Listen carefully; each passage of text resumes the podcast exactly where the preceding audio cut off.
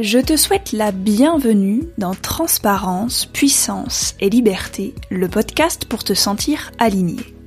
Je m'appelle Marine, je suis entrepreneur, podcasteuse et thérapeute. Je te propose un mardi sur deux d'écouter les interviews que je réalise sur la thématique Les échecs sont des expériences.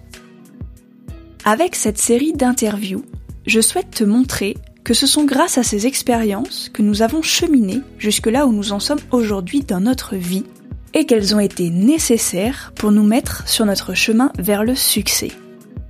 La plupart du temps, les personnes parlent de leur succès directement, en écartant un peu cette phase juste avant, car elle n'est pas glorieuse. Mais je suis convaincue qu'en exposant notre vulnérabilité au monde, nous avançons plus facilement et rapidement sur notre chemin de vie et que c'est une force qu'il ne faut pas sous-estimer.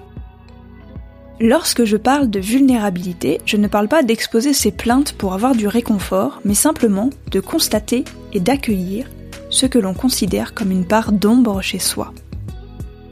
C'est pourquoi je trouve qu'il est important de montrer et raconter cette phase, justement pour te donner du courage à toi qui avances pour t'en sortir, pour te dire que c'est possible même si ça ne s'est pas encore manifesté dans ta vie, et que tu ne dois surtout pas abandonner.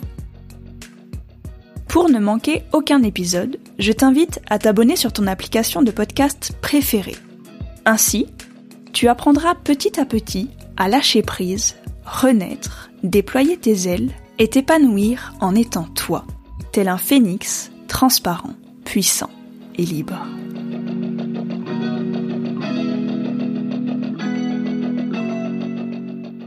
Aujourd'hui, je reçois Melissa Simono, spécialiste en Human Design. Dans cet épisode, Melissa te partage son expérience en salariat en tant qu'attachée de presse et comment son corps lui a fait comprendre que ce n'était pas sa voie. Elle te raconte le chemin qu'elle a parcouru et le fait qu'elle ne considère plus ses expériences comme des échecs. Elle te parle également de l'importance de se reconnecter à soi, de demander de l'aide et de la place du Human Design dans sa vie. Enfin, elle te livre la manière dont elle accueille avec bienveillance et non-jugement la personne qu'elle était à ce moment-là, lorsqu'elle a traversé ses expériences. Je te souhaite une merveilleuse écoute et je pose l'intention que chaque mot qui résonne pour toi s'imprègne dans ton corps et te permette de lâcher prise, de t'aligner et de manifester ta vie en étant toi.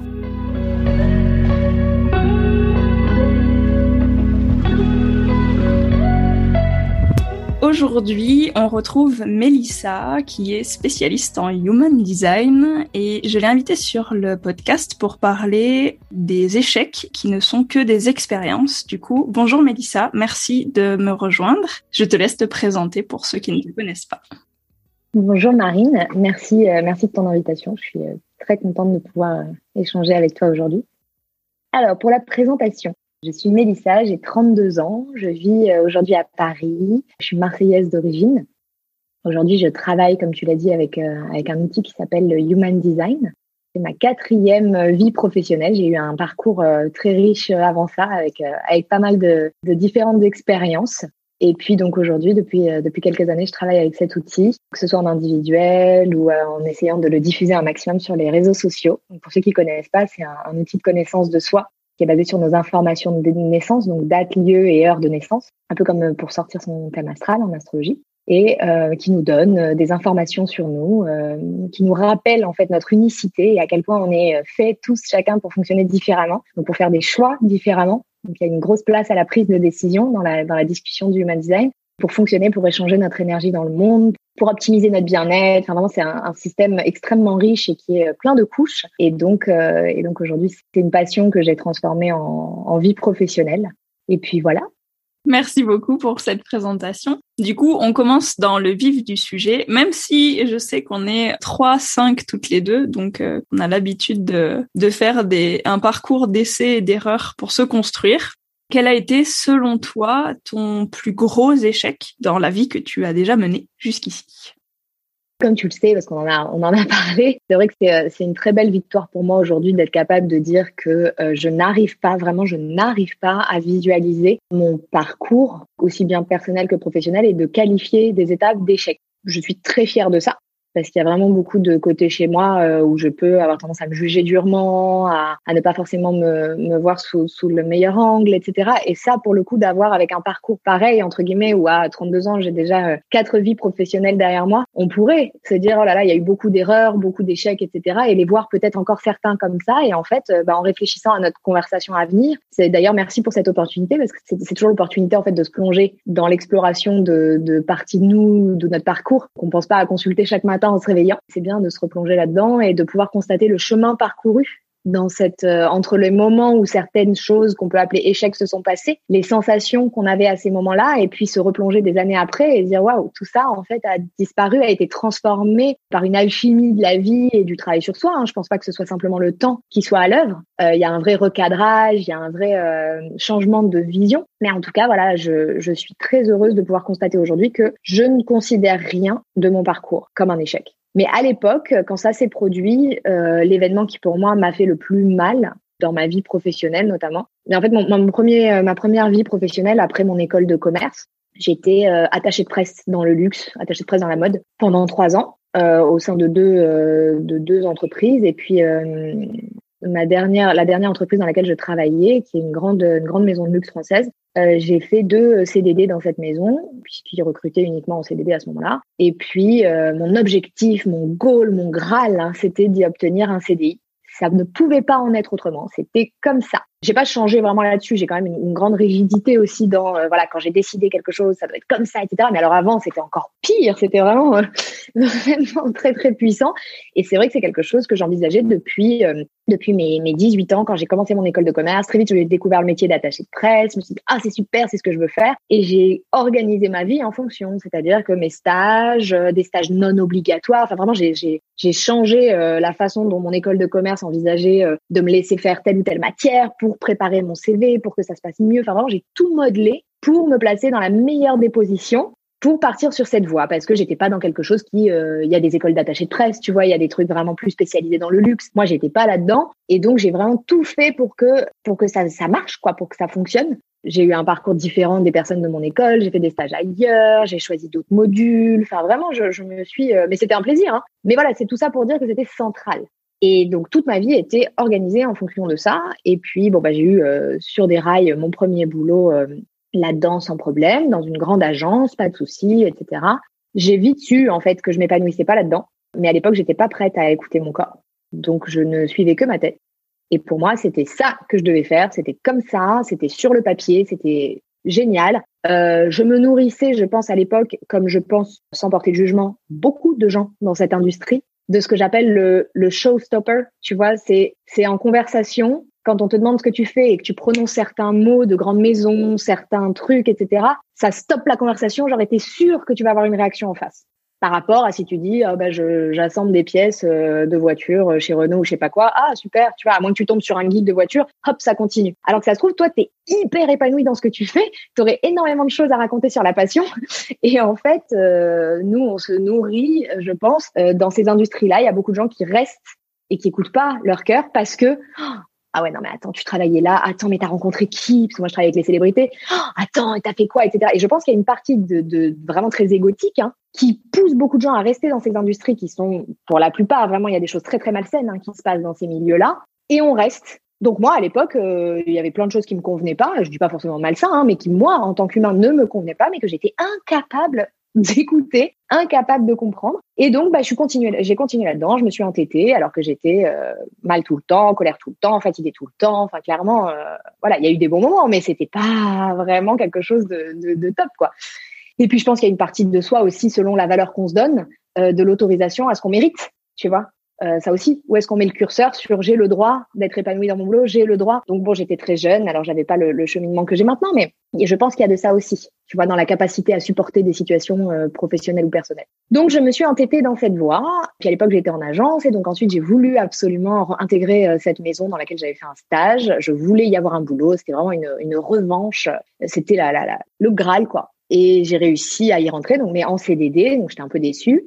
Et puis, euh, j'y ai passé une année. encore pas bien. Alors, il y avait plein de bons côtés. Alors, c'était le rêve. Pour le coup, je travaillais avec les célébrités, et puis tu voyages dans le monde entier. Et puis, alors là, laisse tomber les conversations que ça, que ça, que ça stoppe directement dans les petits, euh, petites conversations de comptoir, là, d'un coup. Qu'est-ce que tu fais? Plouf! Ah, alors là, tu peux être sûr que ça, vient flatter ton ego euh, puissance 10 000 quand t'as besoin de ça. Mais clairement, dans les faits, j'étais pas bien. Clairement, j'avais déjà identifié que j'avais un gros problème avec la hiérarchie. Alors ça a été euh, ça a été largement expliqué ensuite par mon par mon human design. C'est venu vraiment entre autres éclaircir des choses là-dessus, mais bon, je ne suis pas du tout faite pour travailler pour quelqu'un d'autre, absolument pas. Donc j'étais très malheureuse à ce niveau-là. En plus, j'étais dans une maison de luxe, donc c'est très politique. Et t'imagines pour quelqu'un comme moi qui suis euh, borderline un peu anarchiste, au niveau de l'autorité, au niveau de tout ça, c'était pas du tout adapté. Donc le courant n'est pas magnifiquement passé et euh, sans surprise pour eux, j'imagine, mais pour moi, si, je n'ai pas eu mon, mon CDI euh, déguisé entre problèmes de budget, mais je pense euh, avec le recul, euh, incompatibilité d'humeur, très clairement. Je n'ai pas eu ce CDI. Et là, la terre s'est ouverte sous mes pieds parce que, comme je te le disais, bah, depuis mes 18 ans, alors j'avais quel âge? C'était en 2013. Quel âge j'avais en 2013, moi? Je sais plus. Pas 24, 25 ans, comme ça. Donc, depuis mes 18 ans, je travaillais à ce projet, quoi. Donc là, on te dit stop, la porte est fermée. Et ce qui est incroyable, c'est qu'à l'époque, alors je, me, je revois cette journée hein, vraiment où on m'a dit non, où, euh, où, ça a été hyper compliqué, les larmes, le désespoir, la comédia dell'arte à fond. Enfin, je dis comédia, mais c'était pas ça, hein, mais vraiment, c'était euh, pour moi euh, hyper dur. Et puis, mais en revanche, il y a quelque chose qui s'est produit, qui est très important et que je remercie encore à ce jour la vie de, de m'avoir fait ressentir. C'est que j'aurais pu à ce moment-là m'entêter avec le CV que j'avais et trouver un job, sûrement un autre CDD, tu vois, mais trouver un job illico ailleurs dans cette industrie. Alors moi j'étais vexée et puis et puis cette maison c'était pour moi le top du top donc il n'était pas vraiment question d'aller ailleurs. J'étais là non mais ça sera moins bien et tout. Mais j'aurais pu tu vois sans problème. Mais mon corps m'a interdit de continuer dans cette voie. C'est-à-dire que même le premier jour j'ai tout de suite dit euh, à ma mère euh, à mon compagnon de l'époque etc je ne travaillerai plus dans cette industrie. Ça ça a été clair. Mais c'est vrai que bon je l'ai vécu comme un échec je l'ai vécu comme une humiliation parce que j'étais extrêmement travailleuse. Je trouvais que j'étais euh, peut-être plus travailleuse que d'autres personnes dans mon service, etc. Et j'ai trouvé que je n'étais absolument pas récompensée. Il y avait une énorme sensation d'injustice. J'étais pas euh, très admirative des personnes avec qui je travaillais, enfin dont je dépendais, pas pas mes collègues du même niveau, tu vois, mais j'étais pas euh, hyper admirative de mes managers, hyper inspirée, etc. Et du coup, ça a contribué à dire, ben voilà, tu vois, comme quoi ils font pas les bons choix, euh, c'est pas comme ça, etc. Donc j'étais vraiment dans une colère, dans une, ouais, il y avait une vraie, une vraie sensation d'injustice. Et après, bah, la sensation de vide, tu vois. Qu'est-ce que, qu'est-ce que je fais avec ça? Où est-ce que je vais après, quoi? Donc, euh, ça c'était sur le, ça c'était sur le, le, moment, tu vois, les premières, euh, premiers jours, premières semaines. Qu'est-ce que je fais avec ça? Je sais que je, je sais ce que je ne veux pas. Ça a souvent été le cas pour moi, ça. Je sais ce que je veux pas, mais qu'est-ce que je vais devenir? On est tous prisonniers d'un système où apparemment on doit travailler, on doit et, euh, et, du coup qu'est-ce que je fais maintenant quoi? Et ça, ça a été des semaines un peu euh, compliquées, un peu incertaines. Oui, après. c'est clair que l'éducation qu'on reçoit actuellement en France, moi je parle de la France parce que c'est là où j'ai fait mes études, c'est là que j'ai été éduquée, avec des parents français, donc il y a eu une éducation française de base, où de toute façon, on te fait aller à l'école, on te fait apprendre des choses pour ton avenir professionnel, en aucun cas pour ton avenir personnel. Enfin, vraiment, moi, c'est comme ça que je le ressens, c'est personne t'apprend comment suivre ton corps, comment en prendre soin, comment écouter tes intuitions, comment te débrouiller dans la vie. Non, à l'école, enfin, t'es formaté pas pour ça. Même, même moi, mes parents, ils ont pas reçu cette, cette éducation-là. Du coup, ils pouvaient pas nous la, nous la donner, en fait. Et du coup, clairement, tu sors de l'école, tu sors du bac, tu sais déjà ce que tu dois faire l'année d'après parce qu'on te force à savoir ce que tu dois faire l'année d'après. Et du coup, tu modèles ta vie en fonction de ça et pas en fonction de ce que tu as vraiment envie au fond de toi parce que peut-être que ce que tu as vraiment envie au fond de toi, t'as jamais osé te l'avouer, t'as jamais osé en parler à tes parents. Tu te dis que tu vas être jugé sur ce truc-là. Et oui, clairement, enfin, l'éducation qu'on reçoit, elle est sur "Oh mon dieu, regarde ce que l'autre y fait" et pas euh, "Oh mon dieu, c'est génial d'être épanoui dans ce que tu as envie de faire." Et du coup, je comprends enfin, je comprends vraiment ce ce sentiment où tu te dis "Mon dieu, qu'est-ce que je vais faire après? Parce que t'as pas du tout préparé ta vie pour ça en fait. Tu t'es pas du tout dit avant ça, je vais arrêter et, qu'est-ce que je vais faire après? Parce que t'avais pas de plan B entre guillemets. Euh. mais ça s'entend quand t'en parles que que je sens qu'il y a encore des émotions derrière et je trouve ça, enfin je trouve ça chouette que tu à le sortir et du coup à, à, en reparler. Il y a quand même un détachement, je sens, mais je sens que tu es encore, euh, comment dire, tu le vis encore. En fait, quand t'en parles, tu le vis. Euh, ça, j'aime bien quand tu racontes parce que tu je sens que tu le vis et, je trouve ça chouette par rapport à ce que tu vas raconter après, qu'on a déjà discuté avant. Je trouve ça chouette euh, le parcours qu'il y a, qu'il y a derrière tout ça. Donc, félicitations d'avoir lâché ce, cette idée et de pas déjà avoir, enfin, d'avoir réussi à écouter ton corps, même si c'était pas, enfin, c'était une grosse avancée à ce moment-là de dire, euh, ok, j'y retourne plus, quoi. C'est c'est fini, j'y vais plus, donc euh, bravo, bravo, bravo. Bah, c'est bravo, mais c'est surtout merci à mon corps vraiment parce qu'à cette époque-là, je me considère pas comme euh, je me considère pas comme ayant été très connectée. J'écoutais pas beaucoup mon corps. J'étais pas trop dans cette mouvance-là. J'étais pas, euh, j'étais pas vraiment là-dedans, tu vois, ou même pas du tout je pense que j'étais euh, très mentalisée. Et c'est là où je dis vraiment merci à mon corps d'avoir été plus fort parce que s'il n'avait pas été aussi fort, il aurait été facile de balayer d'un revers de main, tu vois, si ça n'avait pas, si ça avait pas été aussi puissant, euh, j'aurais déposé mon CV ailleurs dans les quelques jours, tu vois. Donc vraiment, c'est la puissance du non intérieur, malgré l'incertitude, parce qu'il a dit non, mais il n'a pas apporté de réponse derrière non plus, tu vois. Donc euh, c'est cette puissance qui a fait que j'avais pas le choix. Et comme je suis très têtue, euh, bah, quand j'avais décidé, après, c'était non. Et on aurait pu me dire ce qu'on voulait, euh, mais non, mais enfin, mais il y aura mieux ailleurs, ou il y aura très bien. Tu sais, toutes les maisons, c'est pas pareil. Non, et puis il y avait cette phobie hiérarchique aussi, et je savais que j'allais retrouver. Tu vois, j'allais pas, euh, j'allais pas être embauchée euh, à l'âge que j'avais où j'étais euh, coordinatrice ou assistante, je sais plus quel était mon titre. J'allais pas d'un coup devenir tête de département, tu vois, avec une grande indépendance, etc. Donc non, la position hiérarchique allait être retrouvée ailleurs dans ce monde où clairement il y a, y a, quand même pas, mal de soucis dans ce qui se passe dans ces maisons-là, chez beaucoup de gens en termes d'autorité, en termes de, de, style de management. Il y a beaucoup de choses à dire, pas que chez eux, hein, mais pas que dans ces maisons, mais mais voilà. Et ça, ça c'était plus fort que tout, quoi il est hors de question que je retrouve une autorité comme ça. Viscéralement, c'était plus possible en fait, de toute façon. C'était pas possible. Et je, n'ai d'ailleurs euh, plus jamais euh, été salariée de toute ma vie. Hein. Vraiment, ça, ça, j'y suis jamais retournée. On ne sait pas de quoi demain sera fait. Ma vie est construite de manière à ne plus être salariée. Il faut jamais dire jamais, on ne sait pas. Mais vraiment, c'est quelque chose qui ne me convient pas du tout et, et j'ai vraiment euh, plus aucune envie, euh, sous aucune forme en fait, d'être euh, d'être salarié. Donc quand ça, je pense que c'est ça qui a été euh, aussi énormément porteur de ce changement. Je comprends tout à fait parce que pour moi, c'est pareil, j'ai un petit problème avec l'autorité. demande à mes parents. et, et je comprends tout à fait. Et j'ai découvert, en fait, grâce au Human Design aussi, en lisant ma charte, que enfin en lisant le manuel du coup que que en fait c'était normal que je supportais pas parce que c'était pas fait pour être en accord avec le fait d'avoir quelqu'un au-dessus de moi qui me commande et que c'était plus facile pour moi d'être en chef et que ce soit pas à moi de donner des ordres entre guillemets parce que j'aime pas ce terme-là mais euh, le fait de guider plutôt que d'être guidé et devoir suivre une voie qui me convient pas tu vois, j'étais kiné avant et j'ai jamais été salarié parce que j'ai dit, mais c'est mort, moi je ne peux pas, enfin, je ne veux pas avoir quelqu'un au-dessus de moi. Au fond de moi, c'était pas possible, je savais déjà. Avant même de connaître le human design, je savais déjà que c'était pas possible pour moi. Mais j'ai fait des remplacements et j'ai fait euh, un assistana. Et en fait, les remplacements, t'es tributaire de ce que le kiné il fait à ta place d'habitude, tu vois. Parce que t'es juste remplaçant, t'as ses patients et tu dois faire parce que tes patients ils attendent que tu fasses comme le kiné d'avant. Donc, en fait, t'es même pas tributaire vraiment de tes actes. Et quand t'es assistant, c'est un peu pareil parce que quand t'es assistant, et moi je savais que je restais pas longtemps, la kiné d'avant, qui est partie avant moi, elle avait, elle était restée trois ans ou cinq ans, je crois. Et du coup, les patients, ils s'attendaient à avoir quelqu'un pareil comme elle, tu vois. Donc le temps que tu fasses un peu ta réputation et le fait que tu sois assistant, c'est pas ton cabinet, donc tu fais pas ce que tu veux.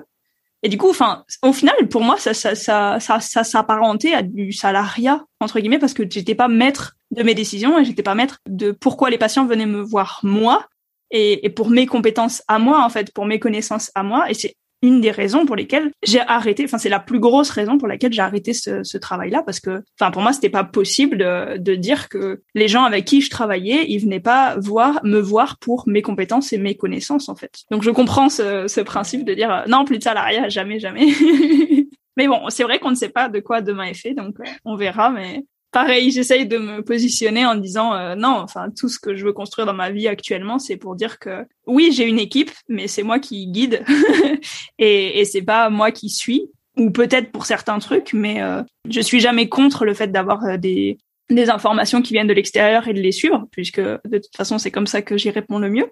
Mais du coup, euh, ouais, non, ne, ne pas être en dessous, enfin d'avoir quelqu'un au-dessus de moi, ça a jamais fonctionné ça a toujours été, j'ai toujours été la rebelle, donc euh, je crois que ça marchera jamais. Merci en tout cas de, de ce partage. Du coup, quelles actions tu as vraiment mis en place à partir de ce moment où tu t'es dit ok c'est plus pour moi? Qu'est-ce que je fais de ma vie? Quelles actions tu t'es dit euh, allez je vais faire ça ça ça? Alors déjà j'ai continué avec beaucoup de, beaucoup de ferveur la, la thérapie que j'avais en cours à ce moment-là parce que j'en avais besoin plus que plus que jamais donc j'ai continué à me faire euh, me faire aider me faire accompagner à ce niveau-là donc ça c'était très important pour moi d'avoir cette euh, ce soutien à ce moment-là j'ai pris énormément de temps pour moi. Euh, je pense, je l'ai compris après, hein, sur le coup, c'était absolument pas conscient. J'étais en début d'épuisement professionnel parce que mine de rien, j'avais pas débranché depuis mes 15 euh, ans. Moi, j'étais une, une folle furieuse euh, au lycée. Il fallait, j'avais des objectifs de mention, de bac, de ci, de là. Donc, j'ai vraiment dépassé mes limites. J'ai énormément travaillé dès le lycée. Tu vois, il y a beaucoup de gens pour qui, oh, le lycée c'était tranquille et puis j'ai commencé à bosser après, tu vois. Euh, non, non, moi le lycée n'était pas du tout tranquille. Je faisais des heures en plus en maths. Enfin, vraiment, je, je, je me suis euh, tuée à la tâche. Et ça a continué. Ensuite, ça s'est pas arrêté. Et le salariat m'a épuisé aussi. Alors ça aussi, le, mon design est venu valider beaucoup de choses. Hein. Je fais pas partie de ces gens-là qui ont, euh, bah, contrairement à toi, un accès, euh, un accès à l'énergie, à la force de travail, à la productivité qui est constant. Donc je ne suis pas faite pour travailler de façon classique. Et par classique, j'entends euh, bah, tel que la société euh, nous l'impose traditionnellement. Tu vois, on va au bureau de 9h à 18h et encore 18h, on te dit que tu as posé ton après-midi, tu vois du lundi au vendredi, voire les week-ends. Nous, dans la mode, on travaillait en heure sup les week-ends pour des défilés, pour des machins, pour des trucs. Donc, j'ai fait ça pendant trois ans, suite à mes études aussi pendant quatre ans. Alors, mes études, euh, c'était quand même plus tranquille pour le coup. Mais c'était quand même un gros volume horaire. Et puis après, j'ai fait des stages, et puis ci, et puis là. Donc, en fait, après ces trois ans de salariat, je comprenais pas pourquoi j'étais à ce point-là épuisée. C'est-à-dire que je ne pouvais plus rien faire. C'est pas un burn-out peut-être au sens euh, vraiment le plus mais en même temps, le burn-out, ça veut juste dire épuisement professionnel et il y a différents niveaux à l'épuisement, tu vois. Donc si, en fait, ici, c'était euh, c'était un, un burn-out, un début de burn-out. Et donc, bah, donc j'ai rien fait en fait pendant pendant des semaines. J'ai pu me reposer beaucoup et je comprenais pas pourquoi j'avais aussi peu d'énergie, tu vois, pour faire d'autres choses, même profiter des loisirs, etc. J'étais épuisée. Donc je pense que j'ai pris beaucoup de temps pour moi, pour retrouver mon corps, pour euh, régénérer euh, mes ressources. J'ai reconnecté avec mon corps aussi, j'ai fait beaucoup de sport. Euh, je n'avais plus le temps, ou en tout cas je ne prenais plus le temps de faire de sport. Donc ça, ça a été un retour de contact avec moi-même via le sport, grâce à ce temps retrouvé. J'ai fait pas mal de sport. Et puis, euh, et puis ma, ma deuxième vie professionnelle s'est dessinée euh, gentiment, puisque la personne avec qui je vivais à l'époque était en train de, de créer son entreprise, son, son restaurant. Et donc, euh, eh bien, ça a été une opportunité pour moi en disant, bah, j'ai tout ce temps, je vais t'accompagner, je vais t'aider sur, euh, sur certaines choses. Puis ça me permettait de travailler de la maison, de plus avoir d'autorité, puisque bon, euh, voilà, on travaillait ensemble. Et euh, eh bien, ça s'est bien tombé parce que du coup, je me suis lancée là-dedans. Et, euh, et j'étais à la fois en pause et à la fois dans les prémices du début. Et puis moi, je suis une démarreuse, donc du coup, ce projet qui démarrait, c'était vraiment, euh, voilà, je suis manifesteur en human design, donc je suis là pour initier. Donc pour moi, les débuts, c'est euh, passionnant, c'est cool, euh, c'est toute la partie expansive, tu vois. Donc je me suis beaucoup retrouvée là-dedans, dans la création, euh, la sortie de terre de ce restaurant.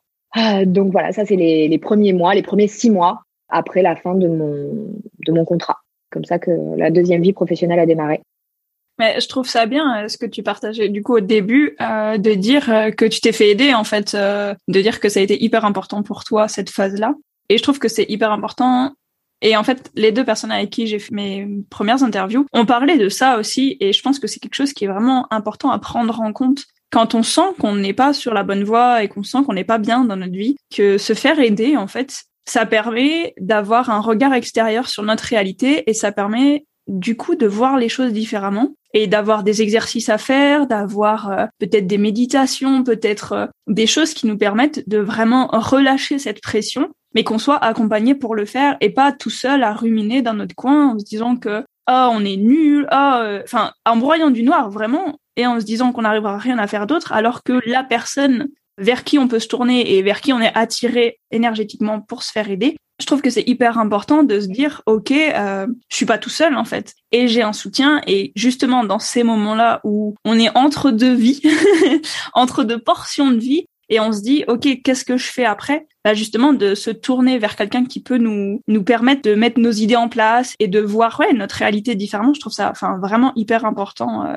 d'accepter et, et d'aller se, se, se, faire aider parce que ouais non enfin je pense que moi aussi moi moi aussi enfin j'ai j'ai vu une psychologue j'ai toutes mes formations euh, que ce soit en hypnose que ce soit en reiki et tout ça c'est que des formations que je suivais et pour moi pour me faire du bien à moi et pour faire du bien aux autres. Et du coup, enfin, ça a changé énormément de choses. Du coup, je peux même mieux l'expliquer pour les autres. Mais du coup, je trouve que, enfin, pour moi, c'était primordial pour avancer vers ce que je voulais vraiment de passer par cette étape-là, parce qu'avant, on m'avait jamais appris à être bien avec moi-même et à me dire, OK, qu'est-ce que je veux dans ma vie? Qu'est-ce que je veux plus, je le sais, mais qu'est-ce que je veux dans ma vie? Et du coup, d'avoir des, pas des solutions, parce que les gens vont pas t'apporter des solutions toutes faites de toute façon, mais juste de dire, OK, qu'est-ce que tu veux toi, tu vois? Et, et, du coup des, des questions qui te permettent d'aller y réfléchir et d'aller creuser à l'intérieur de toi le côté positif et pas euh, et pas te dire ah t'es nul euh, t'as fait des études mais euh, mais tu feras jamais ça toute ta vie et t'as gâché ton temps et enfin non pas ce, ce côté-là justement le côté où qu'est-ce que tu as envie de faire et quelles ressources tu as en toi pour faire euh, pour faire ce que tu as envie de faire. Donc donc je trouve ça chouette que tu sois passé par là aussi et que t'en parles du coup parce que je sais que c'est pas toujours évident. Donc merci. Merci merci du coup, quelles sont euh, les choses importantes que tu arrives à, à retenir de cette expérience, en fait, de, de, cette fin de contrat, enfin de toute cette vie, première vie professionnelle et, et, de cette nouvelle expérience par la suite, quoi? Eh bien, euh, vraiment, le, le, pour moi, le plus important, comme, comme je te l'ai déjà exposé, mais c'est tellement puissant que, que ça reste l'enseignement principal, c'est que à mes yeux, il n'y a pas d'échec ça n'existe pas en fait, ça n'existe pas. Euh, la vie nous met en fait sur le bon chemin toujours. Donc ça a développé en fait une, une confiance en la vie. Certains l'appellent le destin, euh, peu importe le, le, mot, les mots qui nous qui résonnent en nous, mais vraiment je pars du principe que la vie est là pour nous. Elle nous accompagnera, elle nous mettra sur le bon chemin.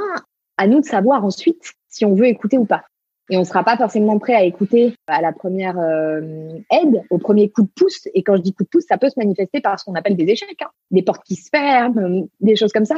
On est capable de les voir comme des coups de pouce ou pas à ces moments-là. Et donc, on peut, d'après moi, se prendre des tapes, euh, des petites tapes à l'arrière de la tête, tu vois. Puis, euh, si on n'écoute pas, ça peut devenir des claques. Puis, finalement, ça peut devenir des gros coups de poing. Mais, mais via tout ça, on peut décider via la façon dont on le voit, et la façon dont on va le voir, elle va dépendre beaucoup euh, bah, de notre fonctionnement naturel, mais aussi de notre éducation, de notre conditionnement, etc., de notre capacité à écouter notre corps ou pas. Enfin, vraiment, tout ça, c'est très euh, multifactoriel. Mais elle nous laisse jamais, la vie nous laisse jamais tomber sans indice. Tu vois, quand on dit je suis perdu, il euh, y a rien, il y a rien qui se passe, je suis perdu. Ça, c'est une illusion. En réalité, être perdu, ça veut bien dire que là où tu étais, déjà, c'est pas juste. Donc, tu vois, pour moi, il y a jamais rien du tout. Même quand on est dans le noir, même quand on a l'impression qu'on n'y voit pas, etc c'est du brouillard, c'est, c'est, mais la seule vérité dans l'univers, c'est que tout est en constant changement et que rien n'est figé. Donc, moi, c'est les choses dont je me rappelle dans des moments où je me sens encore à, des, à des moments perdus. Je sais que ça peut pas rester. Ça, c'est une constante, tu vois. Rien ne dure. Donc ni les bonnes choses ni les mauvaises choses, parce qu'on ne fait que changer. Donc ça, c'est quelque chose qui m'a qui a déclenché en moi beaucoup de, de capacités. Même si je suis pas forcément quelqu'un qui suis très optimiste de nature, et je, je travaille là-dessus parce que je suis pas. Euh, j'ai parfois tendance à imaginer le pire, à être assez anxieuse, etc. Mais j'ai une partie de moi qui est quand même très nourrie grâce à ces étapes, grâce à tout ce qui s'est passé, par une confiance en la vie qui est une, vraiment une certitude qu'elle nous laisse jamais sans aucun indice. Pour moi, c'est vraiment la vie, c'est une chasse au trésor c'est comme une immense chasse au trésor géante dans laquelle on vit tous et dans lequel, euh, bah, encore une fois, on appelle comme on veut. Pour certains, ça va résonner de dire Dieu. Euh, moi, je parle de l'univers, euh, la vie, peu importe. À cacher en nous, en fait, des indices, des indices, des trésors. Et le but de l'existence, c'est de retrouver tout ça de retrouver ces trésors, de retrouver ces diamants qu'on a tous en fait à l'intérieur de nous, de les polir, parce que quand on les retrouve, on n'est pas toujours sûr au début de ce que ça va donner, qu'est-ce que c'est, euh, ça nous claque pas au visage toujours, tu vois, de les polir, de les faire briller. Et on a un plan pour ça notamment, tu vois. Bah, moi par exemple, j'ai trouvé ça avec un outil comme le Human Design. On est venu au monde avec un plan de fonctionnement. Donc certains d'entre nous n'auront jamais besoin d'outils extérieurs parce que c'est notre chemin et qu'on s'est trouvé naturellement, on s'écoute, euh, voilà, ça reste une rareté. Hein. En tout cas, moi, je vois dans les gens que je fréquente et les gens avec qui j'échange, mes clients, etc. Euh, c'est quand même plutôt rare. Les gens qui n'ont jamais besoin d'outils, mais on n'est pas venu sans rien. On a la chance de, de s'être incarné à une époque quand même où euh, bah, le human design existe, l'astrologie, bon, ça a toujours existé, mais c'est quand même très très mainstream maintenant. Enfin, il y a des thérapeutes, il y a des accompagnants, il y a des coachs. Euh, plus ou moins, euh, plus ou moins euh, alignés pour nous. Mais il y a tellement de choses qui peuvent nous aider à bah, savoir écouter justement ces indices de la vie, ne pas se perdre. Je rejoins ce que tu disais tout à l'heure, se faire accompagner, se faire aider et, et, et, hum, vraiment tirer la puissance de ces choses-là. Donc pour moi, euh, c'est cette confiance, ouais, cette confiance en la vie, même si euh, vraiment je suis pas du tout un Bouddha, euh, même si ça se voit pas toujours au quotidien, je sais qu'il y a quand même cette partie de moi qui a développé bah, cette capacité à savoir qu'on n'est pas seul. Même quand on se sent très seul dans des moments très difficiles, personnels ou professionnels, on l'est pas. On est tous un peu comme sur un tramway, tu sais, avec les, les câbles en haut. Il y a quand même quelque chose de l'ordre de la direction aimanté qui fera en sorte de nous mettre. Euh, on peut s'arrêter, on peut tourner 15 fois autour du rond-point sans prendre la sortie, mais les choses sont là quand même. Je te rejoins euh, totalement là-dessus parce que c'est vraiment. Euh, c'est vraiment ma vie en ce moment et ce, enfin, ce en quoi je crois aussi, c'est de dire que peu importe ton parcours, l'univers, il t'enverra toujours la porte à ouvrir pour que ce soit la bonne voie pour toi. Et si tu n'ouvres pas cette porte-là, que t'en ouvres une autre et que tu te casses la gueule, c'est l'univers qui a dit, OK, fallait pas prendre cette porte-là, à toi de choisir la prochaine bonne porte.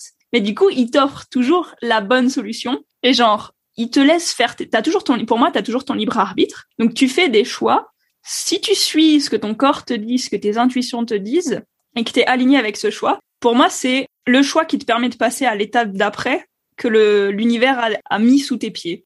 Et si tu décides de faire un choix qui est pas aligné avec toi, parce que t'es conditionné, parce que c'est pas c'est pas des jugements hein, que je dis, mais parce que t'es conditionné, parce que t'es éduqué comme ça, que t'as grandi comme ça, que que voilà que la vie fait que tu vois ta réalité de cette façon-là et que tu continues de faire des choix qui te mettent dans les mêmes situations, bah, au bout d'un moment, tu vas te prendre la situation, tu vas te prendre la grosse porte dans la tronche qui te dit, OK, là, ça fait trois fois que je suis en train d'expérimenter la même chose. Peut-être qu'il faut que je change mon fonctionnement. Et là, tu prendras la bonne porte. Donc, euh, franchement, je suis tout à fait d'accord avec ça et le fait de dire que on n'est jamais réellement perdu, on sait juste pas où regarder, en fait. Et franchement, suivre son intuition et suivre ce que notre corps, il nous dit, réussir à se reconnecter à nous-mêmes, pour moi, c'est une étape primordiale. Je sais qu'il y a beaucoup de gens à cette époque qui disent oui, mais c'est très euh, new age, c'est très euh, c'est euh, la spiritualité du moment, c'est le truc des riches, c'est le truc des bobos, machin. Je parce qu'il y a plein de gens qui ont pas à manger, qui ont pas à boire, machin, qui ont pas de, de finances, qui ont pas, enfin toutes ces choses-là. Et je suis d'accord, mais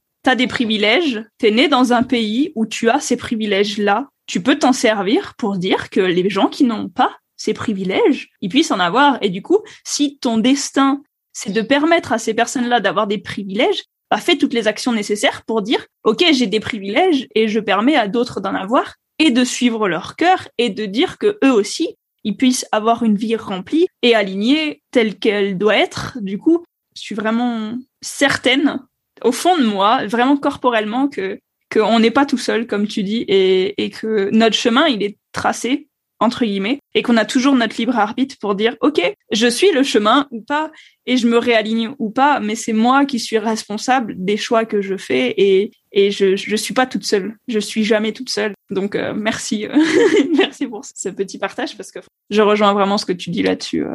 Je suis contente euh, d'avoir cette discussion avec toi, parce que ça résonne en moi, donc merci.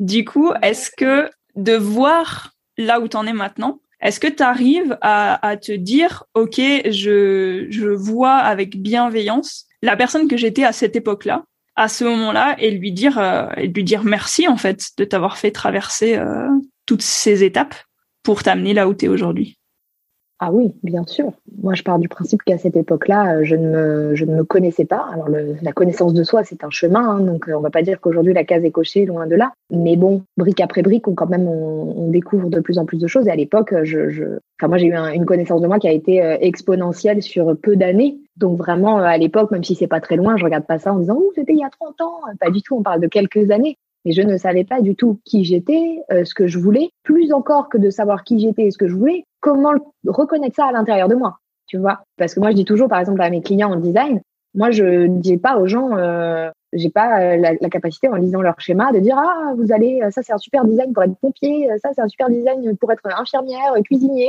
pas du tout. Le quoi importe peu. On peut tous tout faire. Le design vient nous aider à savoir plutôt comment le faire et surtout comment on est câblé pour reconnaître à l'intérieur de soi si eh ben quand je te dis pompier c'est juste quand je te dis infirmière c'est juste c'est cette capacité à reconnaître pour toi. Et moi à l'époque bah j'avais pas tu vois du tout cette capacité à savoir euh, vraiment euh, bah, écouter à l'intérieur de moi. Donc, euh, donc bien sûr que j'ai beaucoup de bienveillance pour pour la personne que j'étais à ce moment-là. c'est quelqu'un qui était, je, ne savais pas ce qu'elle ce qu'elle voulait, elle savait pas ce qu'elle était venue faire, et donc j'ai foncé dans quelque chose qui pour moi était juste Donc finalement, j'ai été très fidèle à voilà. Et puis cette, cette étape de parcours était nécessaire. Donc quelque part, il y a eu aucune erreur, comme je le disais. Et, et rejeter une partie d'un parcours, c'est rejeter tout le reste. Vraiment, ça c'est quelque chose qui me tient énormément à cœur. On ne peut pas, ça me paraît impossible, ça ne fait aucun sens à mes à mes yeux de dire je regrette cette partie-là. Je pense qu'aucune expérience sur notre chemin si on l'analyse avec le temps après, à l'analyse intellectuelle, l'analyse corporelle, etc., on peut dire non, non, là vraiment, tout était à jeter, je n'en ai rien retiré. Pour moi, le travail n'est pas fini si on en est là. C'est impossible. C'est, peut-être un jugement que je porte, hein, mais c'est impossible. Pour moi, tout est un puzzle en fait. Notre vie, alors moi j'adore les analogies de puzzle, hein, tu vas voir, tout est un puzzle dans notre vie qui ne peut pas prendre sa forme finale. On est d'accord, quand on fait un, puzzle, il y a quand même sur la boîte euh, le dessin qu'on est censé obtenir. Et on ne peut pas donner le rendu final si une seule pièce est manquante. Donc évidemment que je suis euh, euh, pleine pleine d'affection, pleine de bienveillance pour pour euh, Mélissa de, de 2013 et puis même pour toutes les autres Mélissa et à passer et à venir et pour toutes les potentielles erreurs entre guillemets que j'ai pu faire parce qu'elles ont été encore après nombreuses, hein, personnelles, euh, professionnelles, mais ce ne sont que des opportunités d'aller cheminer à chaque fois. En revanche, tu vois, malgré mon parcours hyper varié, les, les quatre carrières que j'ai pu avoir, mes différentes vies personnelles, etc. Chaque échec, entre guillemets, chaque expérience plutôt, disons, disons-le comme ça, a été une opportunité de me rapprocher, parce que j'ai bien voulu le faire, parce que j'ai aussi travaillé dans ce sens, hein, de cheminer davantage au plus près de mon authenticité, de qui je suis vraiment. Par du principe qu'on est capable un jour de mettre vraiment le doigt là-dessus. Je ne sais pas si c'est une tâche qui finit un jour, mais au moins de s'en rapprocher, tu vois. D'être au plus près des deux courbes qui se touchent. Je ne sais pas si elles se toucheront un jour, mais d'être au plus près. Et en ça, euh, bien sûr que je, je vois chacune de mes parties de vie avec la même euh, la même bienveillance, le même accueil. Mais, mais bien sûr que ça prend aussi ça prend du temps. Euh, les choses doivent les fameuses pièces du puzzle, euh, elles trouvent leur place. On arrive à leur donner de la place quand on dézoome. Tu vois, quand on est très très très près et qu'on est là carrément le nez collé sur la pièce, c'est parfois plus difficile. Et avec le temps, tu dézoomes et c'est là où tu trouves que chaque chaque chose prend sa place et que bah, tel un puzzle, chaque pièce est absolument nécessaire. Je suis, enfin, je suis vraiment d'accord avec euh, cette analogie du puzzle. J'aime beaucoup. Et je suis, je suis vraiment persuadée. Et c'est pour ça que je fais ces interviews. C'est pour montrer justement que quand on a le nez dedans, eh ben, on le voit pas. On le voit pas que que oui, c'est, enfin, le seul truc qu'on voit, c'est que c'est dur à ce moment-là. C'est que on a plein d'émotions qui sortent. C'est que euh, on sait pas, on sait pas ce qu'on va faire après et euh, on a l'impression que c'est la fin. Mais en fait, non. C'est juste, c'est juste une étape et pour moi, ces étapes, elles sont justement fondamentales pour dire que tu es là où tu en es maintenant dans ta vie et que toutes ces erreurs, échecs, entre guillemets, parce que je, je suis comme ça, j'ai aussi du mal à le nommer maintenant, mais je trouve que c'est important d'en parler quand même parce que la société peut nous renvoyer cette norme-là d'échecs et d'erreurs et de dire que clairement, c'est que des expériences parce que absolument toute chose qui se passe dans ta vie, qu'elle soit positive, négative ou neutre, t'apprend quelque chose tu t'es ramassé trois fois la figure en vélo, tu sais la prochaine fois qu'est-ce qu'il faut faire pour pas te ramasser la figure? Parce que tu n'auras pas refait les trois mêmes choses que tu as fait la première fois. Et c'est pareil dans absolument tout, dans tout, tout, toute notre vie, dans toutes nos relations, dans tous nos, nos parcours professionnels. Moi, j'ai été avec deux personnes, les deux personnes, les deux relations se sont finies exactement de la même façon. Et si tu regardes les deux personnes à côté, c'était quasiment les mêmes. Et la vie, la première fois, l'univers, il a dit, tiens, prends-toi la porte. J'ai dit, ok, j'y vais droit dedans. La deuxième fois, l'univers, il m'a prévenu, il m'a dit, fais gaffe, tu vas te reprendre la porte. J'ai pas écouté. et je me suis pris exactement la même porte, deux fois plus fort. Et je me dis, ok, là, j'ai compris, c'est bon. je refais pas la même chose. je pense que si j'avais pas vécu ça, et à l'époque, ça avait été dur, mais si j'avais pas vécu ça, je saurais pas actuellement ce que je veux dans ma vie au niveau de mes relations, tu vois. Et je sais que je ne veux plus ce genre de personnes, même si ils font quand même partie de ma vie euh, amicale maintenant. Je sais que ces personnes, ce genre de personnes-là, je ne les veux plus dans ma vie sentimentale parce que c'est bon, j'ai compris le message. J'ai compris, l'univers, il m'a dit, c'est pas ça. bah, ok, je prends plus cette porte-là et, et c'est ok. Mais c'est pareil au niveau professionnel quand on sent que c'est plus le bon chemin et qu'on se prend, euh, par exemple, plein de refus sur un sujet en particulier et qu'on n'arrive plus à avancer, bah là, il faut prendre l'action pour se dire, OK, tout ce que j'ai fait avant, ça fonctionnait pas pour aller dans mon sens. Qu'est-ce que je fais comme action que j'ai jamais fait dans ma vie pour dire que ma vie, elle change? Parce que si je fais toujours les mêmes actions, clairement, ma vie, elle peut pas changer. Et je trouve que c'est hyper important de se dire que si tu changes profondément qui tu es et du coup que tu reviens à toi, c'est pas changer qui tu es, mais revenir à qui tu es profondément et modifier euh, ta vision de toi profondément, c'est ce qui te permet de faire des choix plus alignés et de faire des choix qui t'amènent vers des choses que tu n'as jamais expérimentées dans ta vie et qui sont bonnes pour toi en fait parce que tu le sens profondément que c'est bon pour toi. Donc voilà, je sais pas si ça résonne pour toi ce que ce que je partage, mais euh. Oui, ça m'évoque ça m'évoque encore autre chose euh, dont je parle régulièrement, euh, qui est pour moi clair comme de l'eau de roche. Quand je l'explique aux autres, après c'est toujours pareil quand ça quand c'est pour soi, il faut vraiment s'en rappeler. Mais tu vois, bon, moi, je travaille avec cet outil, donc forcément, beaucoup de choses, c'est devenu mon prisme de référence. C'est la façon dont je vois la vie. Pas quelque chose dont je peux fermer la porte en disant, oh bah voilà, la journée, je travaille avec le human design, et puis euh, le soir, euh, je, je, raccroche ma blouse et on n'en parle plus. Je suis pas cuisinière, je suis pas, je suis plus coach sportif. Enfin, voilà. C'est quelque chose qui, teinte et qui imbibe toute ma vision du monde. Et en fait, euh, comme je le dis souvent, vivre son design, donc s'aligner sur sa vérité, s'aligner sur ce qu'on est venu vraiment être et incarner, ça ne nous empêchera pas de vivre des erreurs, de vivre des échecs. Alors certaines personnes plus que d'autres, toi et moi, on a cette particularité-là dans notre design à nous, ça nous est propre, qu'on est, on est des personnes qui apprenons euh, via les expériences et via les échecs, entre guillemets. On apprend les mains dans le cambouis, on apprend en faisant. Donc ça, ça nous est propre. Tout le monde, alors oui, on peut dire tous les êtres humains apprennent de leurs erreurs, oui, mais il y a certaines personnes qui viennent au monde avec vraiment cette capacité-là et cette euh, façon d'apprendre bien plus puissante euh, que les autres. Il y a des gens qui ont un parcours euh, d'apprentissage beaucoup moins par l'expérience et plus par l'observation, ou tu vois, des, choses comme ça. Donc c'est en que c'est très intéressant de, découvrir comment on est câblé. Mais moi, je dis, je dis souvent aux gens, hein, vivre son design et tout ça, ça ne vient pas l'assurance d'être dans un monde de bisounours où tout ce que tu vas toucher va se transformer en or, tout ce que tu vas faire va être une réussite. Qu'est-ce que c'est une réussite déjà hein? Ça ne veut pas dire ça. Hein ça veut dire que les erreurs, les échecs, les difficultés, les challenges, les, les parcours un peu euh, comment euh, sinueux, ouais, exactement, merci, feront partie de ton chemin. Ça veut dire que tu es en train d'être sur ton chemin à toi. Personne ne dit qu'il sera euh, euh fait de velours et puis c'est pas ce qu'on est venu faire. Enfin moi j'en suis puissamment puissamment persuadée. Enfin je veux dire personne n'est venu voguer sur un, une rivière sans vagues, flotter de la naissance jusqu'à la mort et partir. Enfin, oui, bien sûr, il y a des parcours plus sinueux que d'autres, mais c'est pas ce qu'on est venu faire. On est venu creuser, on est venu apprendre. Bien sûr qu'il y a des gens, par design notamment, qui sont, qui se trouvent dans les épreuves beaucoup plus que d'autres. Mais du moment que tu vis ta connexion à toi-même, que tu sais comment trouver en toi ta vérité, que tu sais écouter bah, ce qu'on appelle en design l'autorité intérieure. Donc c'est la façon dont on est chacun câblé pour prendre nos décisions et en ça, on est tous très différents.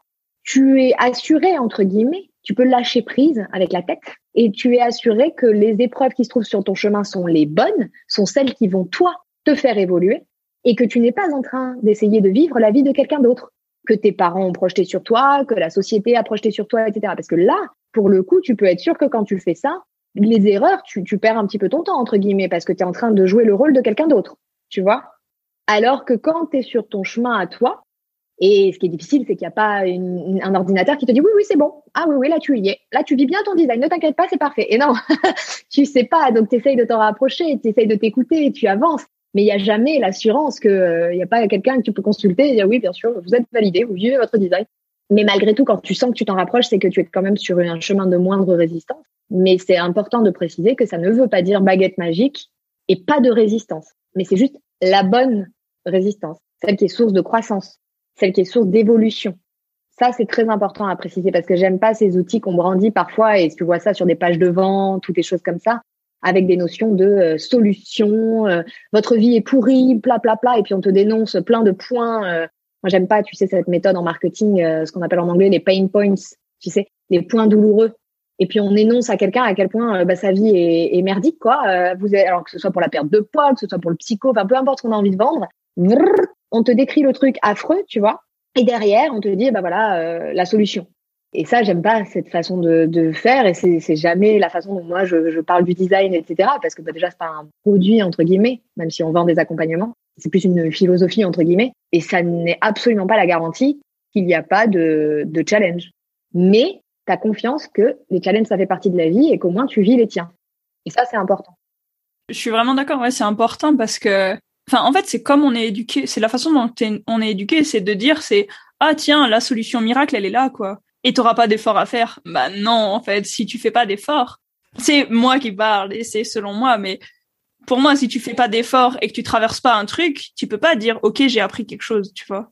Et du coup, si tu fais pas d'effort pour évoluer, enfin, ouais, si, tu restes au même endroit et tu dis tout va arriver d'un coup, ça va tomber dessus parce que tu as le droit et enfin je suis pas vraiment d'accord avec ça c'est vraiment pour moi il faut s'écouter je pense que la meilleure façon de savoir où est-ce qu'on est sur notre GPS c'est de de voir avec soi-même en fait si on est ok d'être là où on est. Et même si on sent qu'on est en train de traverser un truc dur, pénible et, et parfois même bien chiant, si tu es connecté avec qui tu es, tu sais que ce truc-là, il est indispensable pour toi. Et même si c'est chiant à ce moment-là, tu sais que ça va t'amener vers encore mieux. Enfin, franchement, moi, je l'ai ressenti viscéralement.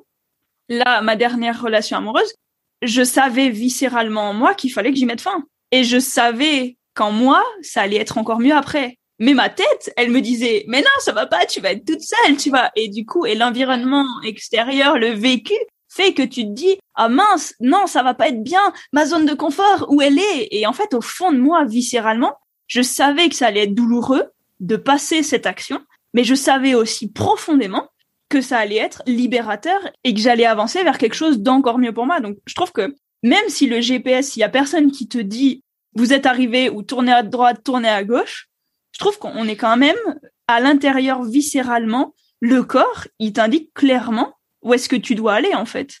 Enfin clairement. Plus ou moins si tu es connecté avec qui tu es. Et... Pour toi aussi, tu vois. Ça, c'est important de préciser, euh, sans rentrer dans les, dans les détails euh, techniques du human design, mais toi, tu es euh, ce qu'on appelle manifesting générateur. Donc, avec les générateurs, vous composez donc 70% de la population et vous, votre sagesse, elle est dans le viscéral et vous êtes le, type énergétique, puisque c'est comme ça qu'on appelle les catégories de personnes en design, vous êtes le type qui est venu au monde pour vous connaître, parce que vous avez cette, euh, ce, GPS intérieur basé dans votre ventre qui est en permanence en train de vous indiquer la prochaine étape. On est tous venus avec un GPS intérieur, d'autres personnes, nous les 30% restants, divisés sur trois catégories euh, autres, notre sagesse, elle est ailleurs.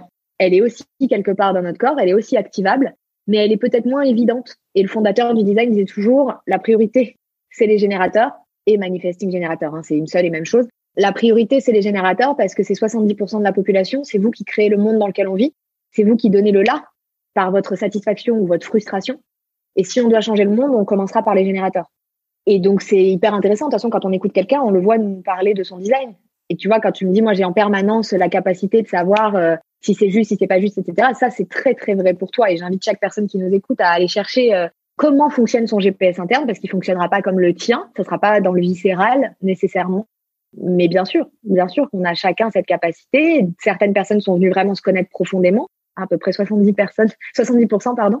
Euh, et le reste, certains sont venus peut-être accompagner davantage les autres, d'autres dans un processus plus plus indépendant, plus plus autonome. Mais mais quoi qu'il en soit, on a tous accès à ce GPS. Donc, euh, mais c'est vrai que la façon dont il se manifeste pour les générateurs qui veulent bien écouter, je suis pas en train de dire, oh, il y a des designs plus faciles que d'autres, c'est pas vrai. Mais malgré tout, je suis assez d'accord quand même quand j'entends le fondateur du design dire que euh, un générateur, il raccroche d'une séance où il termine euh, de lire une info sur sur son design et il claque, ça peut changer tout de suite quoi. Il y a une facilité, il y a une, une rapidité d'accès par rapport à votre fonctionnement, le fait que ce soit dans le viscéral et que votre ventre vous indique en permanence ça c'est un oui, ça c'est un non. Et ça, ça peut être activé tout de suite si on le veut bien. Ça peut ne jamais être activé si on continue d'écouter sa tête et de la laisser décider. Hein. Attention. Mais il y a une facilité d'accès par rapport aux autres fonctionnements.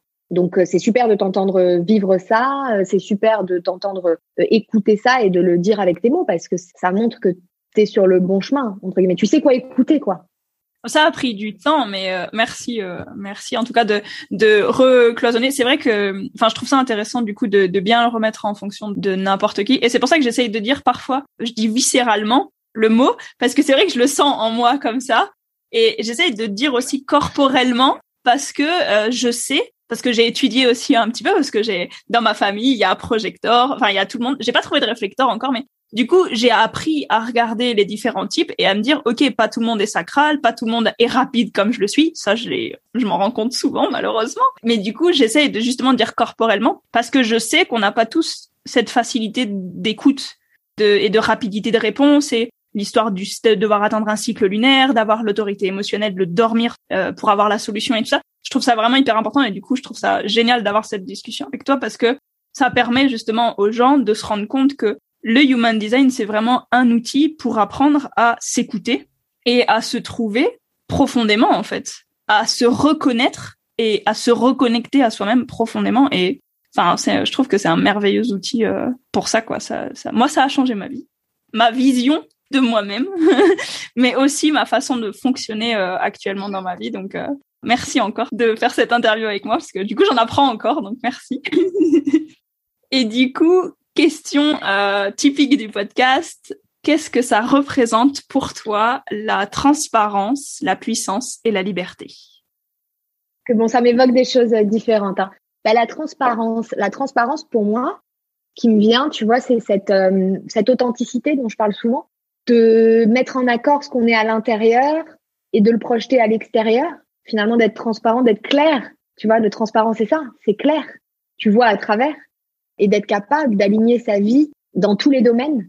Tu vois, pour moi, il n'y a pas de différence. Alors bien sûr, dans mes séances, je demande aux gens pourquoi ils viennent vers moi et où, sont les zones peut-être où ils ont besoin de plus de clarification, il y a plus de résistance, et certains vont arriver en me disant c'est plutôt perso, beaucoup vont me dire c'est pro, etc. Mais d'une manière générale, même si je, et puis tu vois cette année j'étudie le design appliqué à la carrière, à l'entreprise, donc moi-même je, je, je sais qu'il y a des, des spécificités, mais rien n'est contradictoire et le but de la vie pour moi c'est d'être capable de se construire quelque chose où on aligne toutes ces dimensions de l'être et qu'on est capable d'être la même personne intérieurement extérieurement et à l'extérieur dans tous les domaines, extérieurement dans mes loisirs, extérieurement dans ma vie sentimentale, extérieurement dans ma vie amicale, extérieurement dans ma vie professionnelle. Donc ça, pour moi, c'est la transparence. Ça permet une transparence de soi à soi. Et on en revient à la connaissance de soi. Je suis transparente pour moi-même. Alors bien sûr, il y a des parties qui vont nous, échapper, évidemment. Mais d'être au maximum transparente pour soi et d'être transparente vis-à-vis des autres. Donc de leur montrer, d'oser leur montrer qui on est vraiment. Sans masque, sans compensation, sans choses comme ça. On a toute une vie pour le faire. Hein. Encore une fois, c'est pas une case à cocher, mais c'est un bel objectif. Pour moi, c'est ça la transparence, dans un rapport à soi et dans un rapport aux autres. La puissance, moi, je l'assimile à une force. C'est une force qu'on porte tous en nous dès lors qu'on se décide à incarner véritablement qui l'on est. Parce que comme je le disais, tu vois, on est venu euh, avec une magie, quelque chose qu'on est venu faire briller pour nous, pour le monde, chacun a allumé sa petite lampe. Alors ça paraît très, euh, ça peut paraître un peu euh, cucu la praline de dire ça, mais mais j'en suis vraiment profondément convaincue. Mais ça, ça ne peut se faire que lorsqu'on incarne avec puissance notre rôle et notre pièce du puzzle. Donc tu vois, j'y reviens parce qu'il y a à la fois le puzzle de notre vie. On a chacun un puzzle et qui est composé euh, de, de milliards de pièces. C'est pour ça qu'on ne sait pas toujours par où commencer et qu'on ne sait pas toujours ce que ça va donner. Parce que s'il y avait trois petites pièces puzzle âge six mois euh, bah, ça serait euh, pas forcément hyper enrichissant. Donc on a des puzzles euh, hyper complexes, hyper compliqués, dont on parfois on sait même pas ce que ça va donner au final. Mais pour moi, on est aussi en tant qu'humanité, en tant que collectif. Je t'avais dit que j'aimais bien cette analogie du puzzle, donc je l'utilise à toutes les sauces. Et c'est une analogie que j'ai empruntée à ma prof, à ma première prof de, de, de design, où en tant qu'humanité, on est un puzzle et on est chacun une pièce du puzzle en tant qu'individu.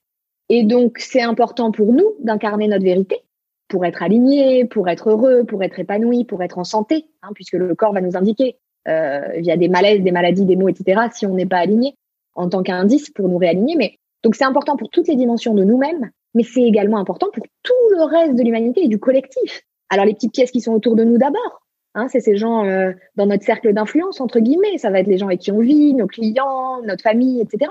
Mais eux aussi, du coup, ont autour d'eux d'autres pièces que peut-être nous on touche pas directement. Tu vois et tout ça bah, fait que si une pièce du puzzle est manquante, si une pièce est cornée, mâchouillée par le chien, euh, enfin voilà, tu vois. Et ça, ça veut dire ne pas vivre sa vérité. Eh bien, ça va impacter tout le rendu de l'ensemble de l'image collective. Donc pour moi, une personne qui passe à côté de ce qu'elle est venue incarner, elle se prive de sa magie, mais elle nous prive aussi, nous, en tant que collectif, d'accueillir, de recevoir cette magie.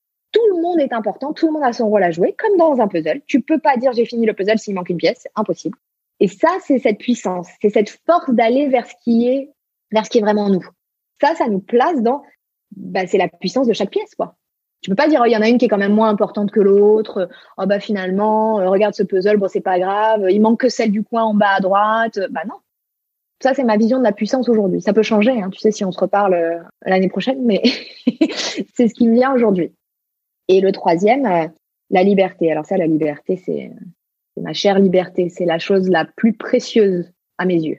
J'ai sacrifié beaucoup, beaucoup, beaucoup de sécurité pour avoir plus de liberté. Tu sais, on les oppose beaucoup, et puis particulièrement avec ce qui se passe cette année. C'est un débat, euh, c'est un débat et c'est une vraie question. Qui veut de la sécurité? Qui veut de la liberté? Donc moi, je, je suis très positionnée là-dessus et dans la vie en général parce que j'ai fait des choix qui m'ont enlevé de la sécurité, notamment, tu vois, au salariat, notamment mes choix euh, de d'habitation, de, choses comme ça, parce que pour ma sacro-sainte liberté.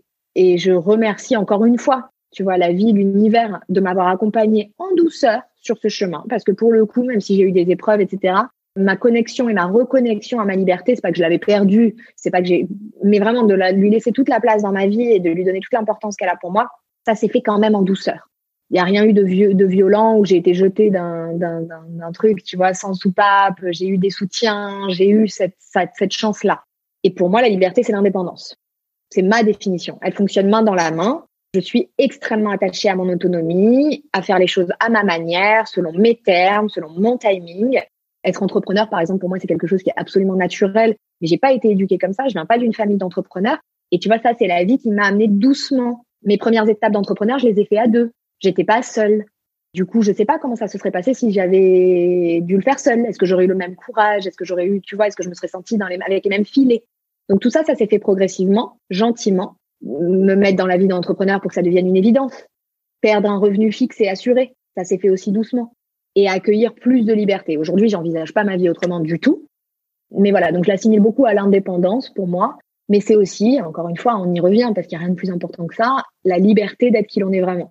Donc se libérer euh, des carcans du conditionnement, alors qu'il soit familial, sociétal, etc. Toutes ces choses en fait qui nous indiquent depuis euh, depuis la petite enfance comment être. Et donc pour moi la liberté d'être, elle émane de cette euh, de cette conviction intérieure qu'on est absolument tous différents et qu'on s'autorise à incarner librement et de façon authentique notre vrai nous et n'en déplaise aux règles, n'en déplaise aux normes homogénéisantes.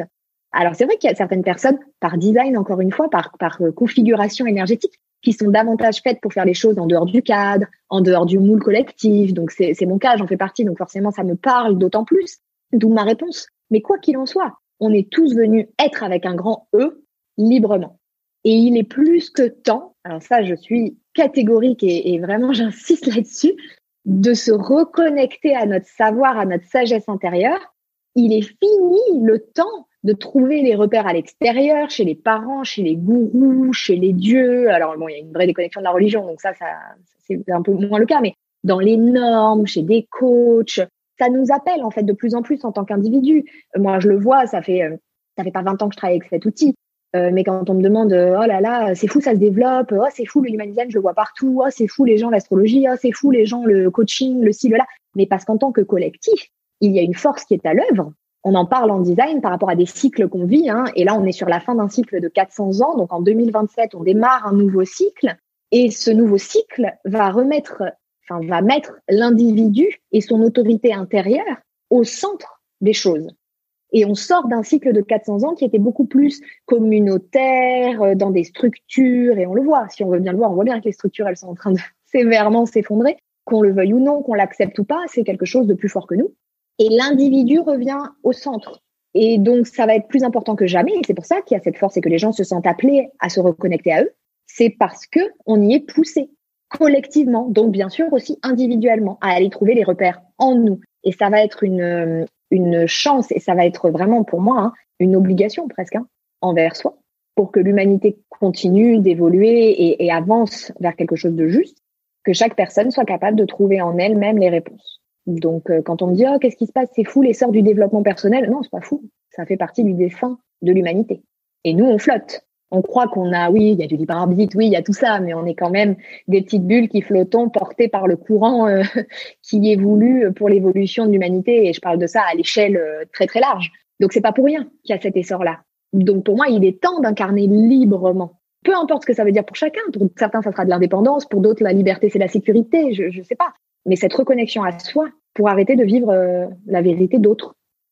Merci beaucoup parce que c'était une longue réponse, mais en même temps, il y avait trois mots. Euh, C'est pas spécialement long parce que je trouve que j'aime bien la façon dont tu as expliqué chaque chose et c'est rigolo parce que j'ai lu l'histoire du dernier cycle qu'on est en train d'achever et tout, et que 2027 c'est euh, la prochaine étape. Et, en fait, rien que quand on parle, j'ai des frissons, ça me met des frissons. Enfin, énergétiquement parlant, moi, je suis hyper connectée et je sais que c'est une, étape. Moi, j'aurai 35 ans à ce moment-là et je sais que c'est une étape. Et du coup, enfin, je trouve ça génial euh, de la façon dont tu parles. Euh, tu t'appropries ces mots en fonction de ton vécu et de ton expérience. Et je trouve ça génial la façon dont, tu le partages. Donc, merci, merci beaucoup. Et du coup, on arrive à la fin de l'interview et je voulais te demander où est-ce qu'on peut te retrouver, qu'est-ce que tu proposes en ce moment pour que toutes les personnes qui nous écoutent puissent te joindre et travailler avec toi si elles ont envie de travailler avec toi? Alors, on peut me retrouver euh, sur Instagram particulièrement, c'est ma maison. Donc, je suis Mélissa Simono sur Instagram. C'est aussi sur mon site internet, melissasimono.com. Et alors, je diffuse beaucoup, beaucoup de contenu euh, via Instagram, de contenu gratuit, via aussi ma, ma newsletter sur abonnement. Et pour aller plus loin, pour les personnes qui ont envie de creuser davantage euh, avec moi, je propose euh, deux accompagnements. Je propose des séances, donc en visio, des séances sous forme de, de conversation ensemble, où on va venir mettre en lumière les parties du design de la personne dans le concret de sa vie, puisqu'elle est donc en face de moi et peut me, donner des vrais exemples et on peut aller mettre en application des, des choses très concrètes, très pratico-pratiques. Et puis, je propose aussi un guide que, j'ai appelé le manuel, qui est un guide euh, PDF, donc numérique, que je fais à la main pour chaque personne, qui fait à peu près euh, entre 35 et 40 pages selon les designs spécifiques, et qui vient euh, de façon très très simple, très digeste. J'ai vraiment à cœur de, traduire parce que c'est vrai que pour les personnes qui connaissent ou alors celles qui vont découvrir le design, parfois très difficile de s'y retrouver. Il y a énormément de jargon, c'est pas accessible. Euh, ça n'a pas été fait en ce sens. Euh, donc on est une nouvelle génération maintenant à vouloir euh, traduire les choses, mais ça a pas été, le travail n'a pas été fait en ce sens-là jusqu'à présent. Et, c'est juste, hein, c'est comme ça que ça devait se passer. Mais maintenant, il est important de le mettre entre plus de mains possible, sans en perdre l'essence. Et donc avec le manuel, bah, ça me permet de toucher plus de monde, de, de faire à l'image de ce que je fais aussi en séance ou sur Instagram, hein, mais d'être vraiment dans la facilité, le côté très digeste. Euh, et c'est donc, bah, comme son nom l'indique, une notice d'utilisation dans laquelle on va reprendre les parties principales du design d'une personne.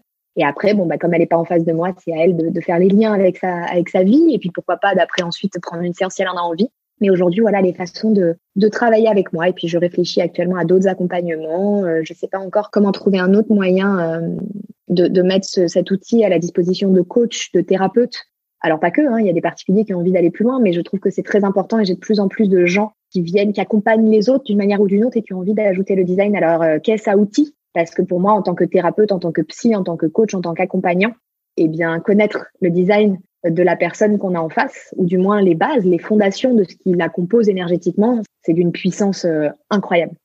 Donc j'ai vraiment très très à cœur. Je sais pas quand ni comment, mais je, je voilà, c'est quelque chose qui est important pour moi d'aller euh, trouver un moyen de permettre à des accompagnants de et au, quand je dis au particulier aussi, parce que pour les parents par exemple, c'est vraiment euh, c'est vraiment très très important. Alors de se connaître soi bien sûr, d'abord, avant tout, mais quand, ce, quand le design est arrivé, le fondateur a été euh, très clair sur ce point. C'est utile à tout âge, c'est utile pour tout le monde, c'est transformateur pour tout le monde, mais c'est quelque chose qui nous est arrivé pour les enfants. Parce que vivre son design depuis le premier jour, c'est échapper à un conditionnement. Alors il y a un conditionnement naturel, quoi qu'il arrive, et puis qui est juste, qui est nécessaire. Mais échapper à un conditionnement facultatif et toxique, entre guillemets, fait de projection, fait d'envie des parents, de la société, des normes, etc. Et d'éviter euh, de se retrouver à 40 ans en disant oh oh il y a un vrai problème, soit mon corps me le signale, encore un coup de poing dans la tête, ou tu vois, et de permettre aux enfants d'incarner la vérité de ce qu'ils sont et ils viennent au monde déjà dans la plus pure version de leur design et d'éviter de corrompre ça. Et je dis ça euh, vraiment sans aucune euh, méchanceté. Vraiment, les parents, la plupart des parents sont dans une bienveillance en faisant ce qu'ils font. Mais quand on n'a pas la notice d'utilisation de son enfant et qu'il y a une puissance du, blabla autour, euh, la puissance de d'autres parents, la puissance de médecins, la puissance de, de c'est difficile de s'y retrouver. On a, il y a tellement d'enjeux, on a peur de mal faire, euh, on a peur des conséquences, etc. Et le design est un outil formidable dans, dans l'accompagnement de la parentalité et le changement viendra des parents. Et c'est la génération des parents maintenant. Alors oui, le design existe depuis 1987, mais bon, l'essor, il est maintenant, internationalement, maintenant et à venir. Et les gens qui sont des parents maintenant et qui connaissent cet outil, c'est par vous que le changement va arriver. Donc, euh, il n'y a pas que les accompagnants, il y a aussi, bah, c'est aussi quelque part, les parents sont des accompagnants. Ils le font pas professionnellement, mais voilà. Donc tous les accompagnants de personnes, qu'ils le fassent personnellement ou professionnellement, euh, j'ai envie de diffuser cet outil et de le mettre entre leurs mains de façon simple, digeste euh, et, et, accessible. Donc ça, ça viendra. Mais en attendant, bon voilà, il y a les séances, il y a le manuel, il y a toutes les informations sur euh, sur Instagram.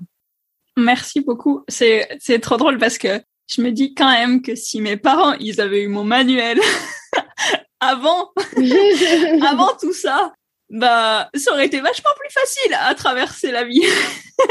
J'aurais eu d'autres épreuves, c'est sûr, mais avec eux ça aurait été beaucoup plus facile et euh, Ouais, je pense que c'est vraiment une ressource hyper intéressante à avoir en fait pour être accompagné en fait dans, dans le développement et dans le dans l'accompagnement de, de l'enfant pour qu'il soit normal qu'un générateur et qu'un manifesting générateur soit encore excité et plein d'énergie à 21h alors qu'un projecteur manifestor et un réflecteur soit déjà HS depuis 18h. Donc non non, même tout le reste moi je me rappelle que c'était ça qui primait euh, chez moi, c'est que j'étais une pile électrique mais non, franchement, je trouve que c'est vraiment un truc qui est actuel et qui a besoin, surtout en France, parce qu'on est en retard en France par rapport euh, aux, euh, aux Américains euh, là-dessus. Mais, mais je trouve que c'est en train de se développer vraiment beaucoup. Moi, j'essaye, depuis que je le connais, j'en parle à énormément de gens autour de moi. Et c'est aussi pour ça que je voulais t'avoir sur le podcast, c'était de dire qu'il y a encore plus de gens qui se connectent à cet outil et qui apprennent plus facilement à être qui ils sont simplement en fait. C'est pas changer en fait, c'est juste réapprendre à, à fonctionner avec soi-même. Et je trouve que c'est la meilleure façon d'évoluer dans, dans le monde qui nous entoure. Moi, je dis toujours, tu vois, euh, le human design, c'est pas une transformation, c'est pas pour changer, c'est pas pour moi ce que j'aime pas trop cette terminologie, tu vois, très coaching, d'être la meilleure version de soi-même. Alors vraiment, c'est un truc auquel moi je suis personnellement allergique. Ça n'est pas ça. C'est au contraire enlever des couches. Tu l'as dit à un moment, revenir à soi, rentrer à la maison. On te demande pas d'aller ailleurs, on te demande de te reconnecter et on te demande, c'est toi-même. Tu te demandes, tu t'y sens appelé parce que c'est la fonction d'un être humain en fait. Hein. On est tous venus incarner qui on est et, ça poussera si on le fait pas. Et c'est retirer des couches. Tu vois, c'est cette sculpture dont la magnificence est cachée par euh, des bouts de glaise qu'on a mis, pof, pof, pof, allez, clac, clac, et on sait même plus ce qu'on est en train de regarder. Allez, on enlève, tu vois, et on sculpte.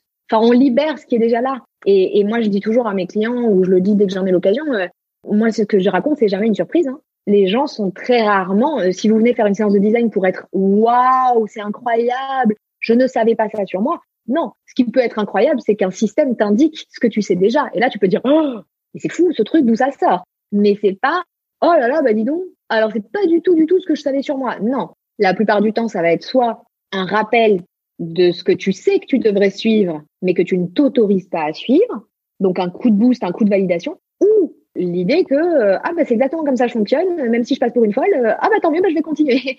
Donc c'est vraiment ça.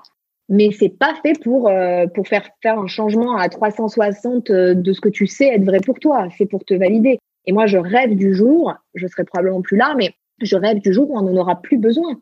Parce que pourquoi on en a besoin aujourd'hui? C'est parce qu'on n'autorise pas l'autre et on ne s'autorise pas à incarner qui on est vraiment. Mais si du moment où on vient au monde nos parents nous accompagnent sur ce qui est déjà là et ensuite, bah, du coup, la société encourage ce qu'on est vraiment, on n'a plus besoin de cadre de référence. Le design, ça nous donne un langage, ça nous donne un cadre de compréhension pour nous comprendre nous, pour comprendre les autres. Mais un jour, on n'en aura plus besoin, quand ce sera normal. Ouais, je suis tout à fait d'accord. Euh. En attendant, il est là. non, non, mais c'est ça, c'est là on en a besoin parce que euh, là c'est par ça qu'on doit passer en fait. C'est par cette reconnexion à soi. C'est, enfin, de toute façon, comme tu le disais et comme ce qui est prédit, c'est que on est vers une reconnexion à soi-même et c'est un des outils. Enfin, je pense, je, c'est personnel, hein, bien sûr, mais je pense que c'est un des outils qui permet clairement d'avoir une reconnexion à soi et qui permet de se réaligner avec qui on est vraiment. Donc voilà. Donc merci beaucoup d'avoir euh, accepté cette interview et d'avoir livré euh, tout ce que tu avais à, me livrer. Bah, merci de ton invitation, merci de tes questions, merci de m'avoir donné l'occasion surtout de d'explorer bah, des parties de ma vie, des parties de mon passé, de, de m'être reconnectée à des choses, peut-être j'avais des tiroirs que j'avais pas forcément euh, réouverts de cette manière-là. Et puis surtout d'avoir une conversation euh, différente de celles que j'ai euh, qui sont très focalisées sur le design, l'explication du design. Et, et c'est important et je pourrais en parler euh, toute la vie, donc il n'y a pas de souci avec ça. Mais voilà, c'est cool d'avoir une conversation autour d'une autre partie de moi. Donc merci, merci beaucoup pour cet accueil et pour cet espace que tu as créé pour la pertinence et la proximité de tes questions et de ton, et ton énergie. C'était très, euh, très agréable. Merci, merci. Merci beaucoup.